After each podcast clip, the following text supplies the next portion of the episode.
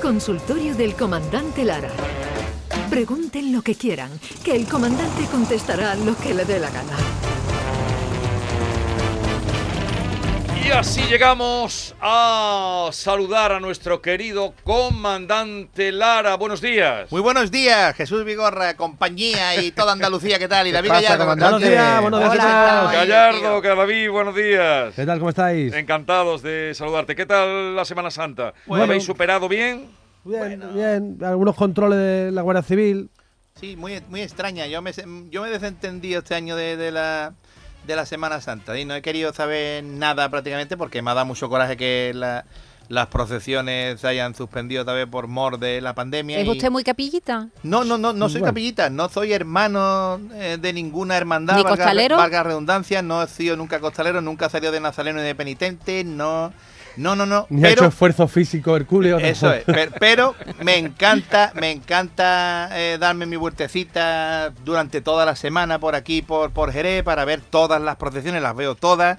Me gustan diferentes rincones en los que está un montón de bonitos, que pasa por aquí, la callecita estrecha esta, esta recogida, esta salida. Sí. Yo vivo con mucha intensidad la Semana Santa porque la veo como un eh, espectáculo cultural maravilloso, me entretiene muchísimo, me lo paso genial, canto mis saetas porque es mi manera de, de, de tener un, un contacto con unos sentimientos encontrados todos los años con, con mi gente, con las que yo no están. Total, que sí, que tengo unos sentimientos encontrados toda la Semana Santa y esta Semana Santa y la del año pasado pues me han dolido bastante no, no tener a, la- los pasos por la calle y, y a ver el ambiente en mi pueblo y me, me, me siento regocijado con ello y me ha dado mucho coraje. A ver, no sé si lo habéis escuchado alguna vez a Luis cantando saetas. Sí, una vez que le hice una Claro. entrevista aquí en serio, bueno, una entrevista Sí. se, eh, se arrancó con una saeta, no sé si lo No, no, yo tengo, y por me- ejemplo, una aquí. Y Ven, me, mira. y me conmocionó. Escucha, escucha. A ver. Sí, soy yo.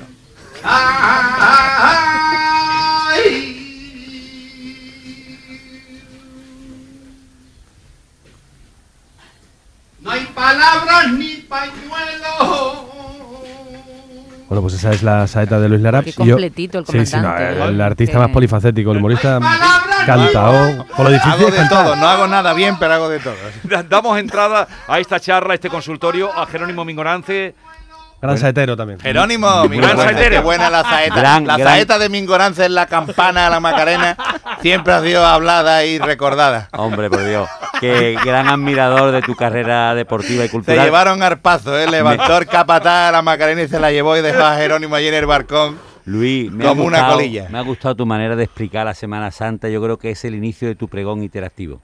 Ole, muy bien, pues nada, sí, sí. ya. El Hemos, pregón de hemos la vuelta. participado, hemos hecho pregón de, eh, de la bulería. Ese sí, hemos Sí, sí, hemos- un- la exaltación de la bulería sí la hicimos conjuntamente, Conjuntamente los yo, dos. Sí. en la peña de la bulería y hicimos una exaltación muy diferente, muy eh, original. Vamos, está mal que lo diga yo, pero estuvo muy graciosa, muy divertida porque no tenía nada que ver con, con el, el, el típico tío que sale con chaquetita y corbata a hablar de la bulería, los, los versos que... No, nosotros dijimos muchas tonterías, muchas pamplinas, todas relacionadas con la bulería. Analizamos las letras de la bulería, eh, no sé, se rió mucho la gente y fue Bulería muy sexual, aplaudida. un día podemos traer fue la muy bulería apla- Un día vamos a traerle, vamos a recordarla Vale. para que toda Andalucía Ah, conozca esa dicho esto, que- que- quería Espera, un deciros. segundito, David, sí. que vamos a pasar, como estaba la cosa de esa ETA, venía por ahí uno de los, eh, bueno, opiniones o comentarios de los oyentes. Sí, Buenos días, soy José María. Hola. Mire, comandante Lara, mm, me gustaría saber tus impresiones sobre, sobre la calidad de esas saetas que ha cantado tu cuñado Ramiro en lenguaje de signos este año en Semana Santa, allí desde, desde el balcón, que me han dicho que está muy bien. ¿Qué, qué- qué le parece a usted como entendió del tema? Hombre, que se confirma que Ramiro es un gilipollas cúbico. otro, otro año más, pues sí, él sale al barco y canta en, en el idioma de, de signos y... Ramiro no, Ramiro no, ese chaval no, no va a espabilar en su vida. Así ¿Qué? que nada, queda constatada su, su gilipollez extrema. Quería deciros que se han realizado 8.500 controles por toda España de la Guardia Civil para impedir viajes ilegales en Semana Santa. ¿A ti te han hecho algún control recientemente, Luis? Pues mira, el último que en el que he sido víctima, eh, iba yo para el aeropuerto de Jerez en un taxi, eh, que tenía que ir a Madrid, y entonces yendo en el taxi, pues nos paró la Guardia Civil, eh, y con las metralletas, con las cadenas estas de los pinchos que le tiran por si quieres irte tú. Total, que el taxista, pues muy asustado, frenó, claro. ¿Dónde van ustedes, el guardia? Y, y el, el taxista, pues mira, llevo a este hombre al aeropuerto. Y se queda así mirando el guardia civil al aeropuerto. Ajá, vale, de acuerdo. Eh, a ver, bájese usted del taxi, le dijo al taxista para que le abriera el maletero. Y antes de que se bajara, pues el otro guardia civil que estaba al otro lado del coche miró así por detrás y me vio que era yo y me saludó y se, y se sonrió así, bueno, se le vieron los ojos así, porque iba con la mascarilla. Y mira al otro guardia y le dice, es el comandante Lara. Que va a trabajar. Y el, el otro con la metralleta mira al taxista y le dice, ah, es el comandante Lara. Dele usted para adelante. Y, siguió el coche y el taxista no tenía ni idea de quién era yo. Entonces el taxista se quedó mirando ahí para atrás y me dice, perdone, ¿usted quién es? y le digo, yo soy el comandante Lara. ¿Y de usted qué es? ¿Comandante de la Guardia Civil? Y digo, yo no. Yo voy a que me lleve usted al aeropuerto que voy a Madrid, que voy a contar unos cuantos de tonterías de chistes en un programa para que se va a grabar para la tele.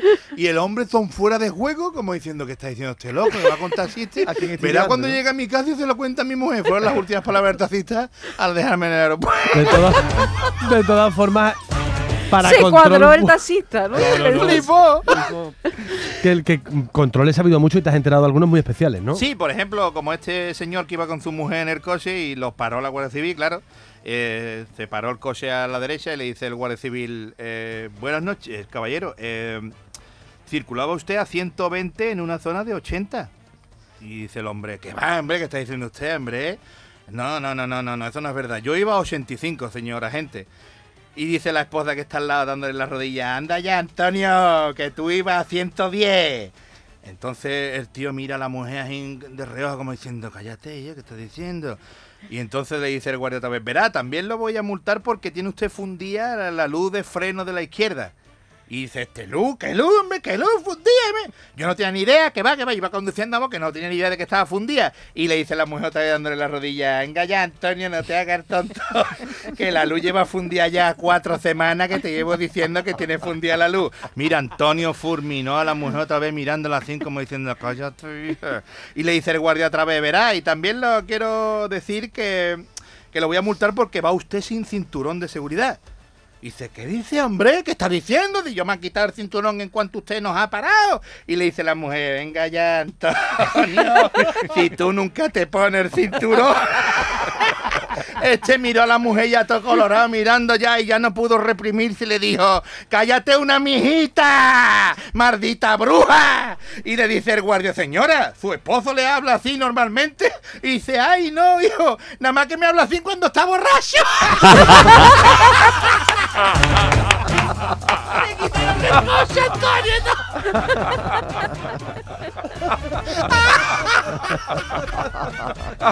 No vea. Me quitaron el carnet, se lo O- quitaron oye, todo, Antonio. comandante, ¿qué, qué tiempo tienen por ahí por Jerez? Pues mira, esta mañana salimos con, con un solecito, bueno, a las 8 de la mañana, 8 y media. Para venir aquí al No, no, no, a las 8 y media bajé yo a por el pan. Ah, Y entonces bajé en manga de, vamos, en, en un polito de mangas cortas que tengo puesto. Y mira, magnífico, una temperatura genial.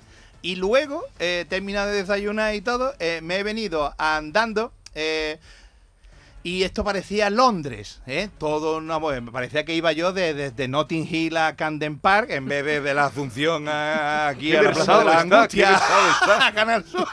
Y mira, un frío tremendo. He pasado un frío, cogí una pulmonía viniendo para acá. pa- Increíble, ¿eh? Vamos, yo he visto por el camino a dos pingüinos metiéndole fuego a un palé ahí eh, para calentarse las manos.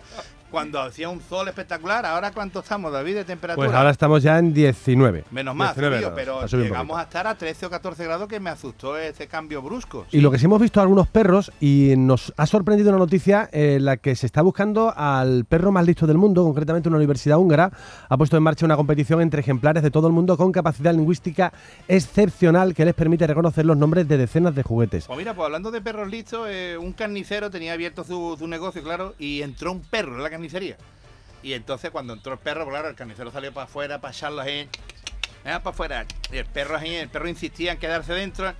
Y mira, y al acercarse un poquito más el carnicero vio que el perro llevaba llevaba una, una notita colgada en el, en el cuello, en el pescuezo, Y se quedó el, eh, el- el carnicero mirando y cogió la nota y pone, por favor, ¿me puede dar una docena de salchichas y medio kilo de solomillo de cerdo? Y tenía también el perro 20 euros en la boca. ¿eh? Total, que, este hombre cogió la nota, la leyó, Dios, mira, le puso al final una bolsita, metió la salchicha y el solomillo y cogió los 20 euros y le colgó la bolsita en el hocico al perro.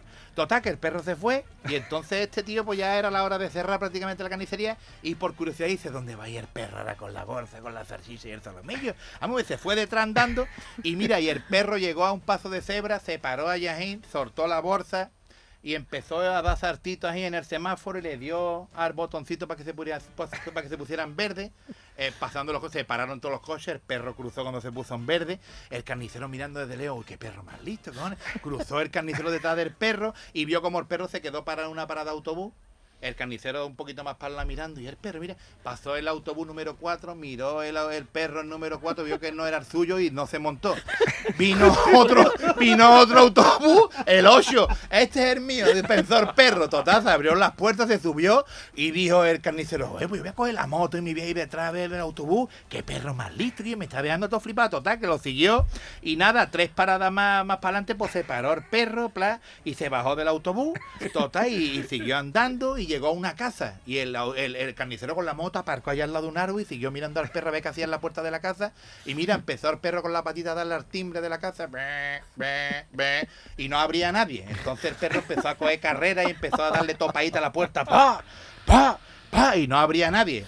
Y el carnicero viéndolo, eh, no le van a abrir, que ve el perro, eh. Y te va el perro por la parte de atrás, el carnicero también se va para la parte de atrás de la casa y el perro dando ahí con los hocicos en las, las ventanas, dando golpes y no abría nadie ni nada.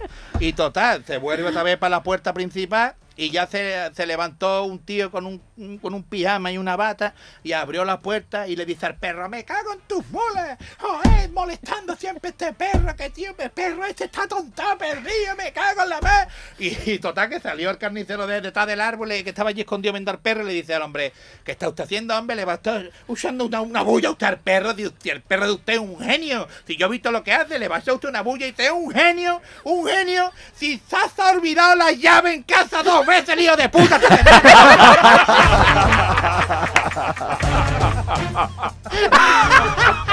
Qué bueno.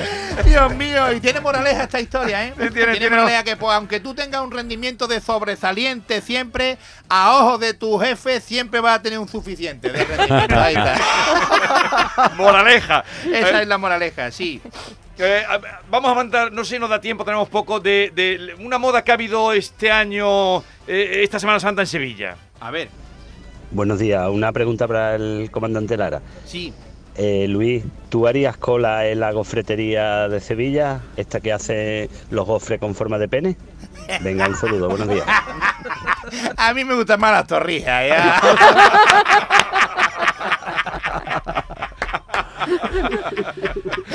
Soy más de torrijas, ¿eh? Ha, llegado a esa información a Jerez, ¿no? sí, De- sí, hemos sí, visto sí, las sí. colas, ¿eh? Hay y que ver, ¿eh? espectaculares las colas. La ¿eh? gente Para- como es, comandante. Nunca, nunca mejor dicho lo de las colas.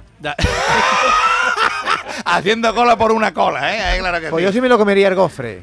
Bueno. Hombre, claro que sí, hombre. Pues que está sabía bueno. que Lo que sabe. pasa que, claro, la forma a lo mejor a algunos pues le resinará un poco, pero bueno, que, que tiene que estar buenísimo eso. Tiene que ser un auténtico manjar, claro que sí. Comandante, en la despedida, eh, Sí. ¿alguna su- ¿algún sucedido? Pues sí, mira, tres hombres que estaban desnudos en una sauna, eh, y, en una sauna de repente Después de comer empieza a acusarse un pitito la zona pi, y se levanta uno y dice, perdone, era un neurocirujano americano, y se le da así en su brazo eh, con el dedo y se para al pito, dice, es mi busca, tengo un microchip bajo la piel de mi brazo y es lo último en tecnología de Estados Unidos. Ah, pues claro, vale.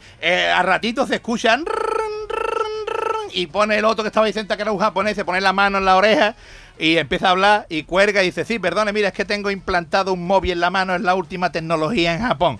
Y total, el tercer hombre que estaba allí en discordia, pues se levantó, fue, se salió de la sauna, vuelve a los cinco minutos y volvió con un trozo de papel higiénico colgándole del culo.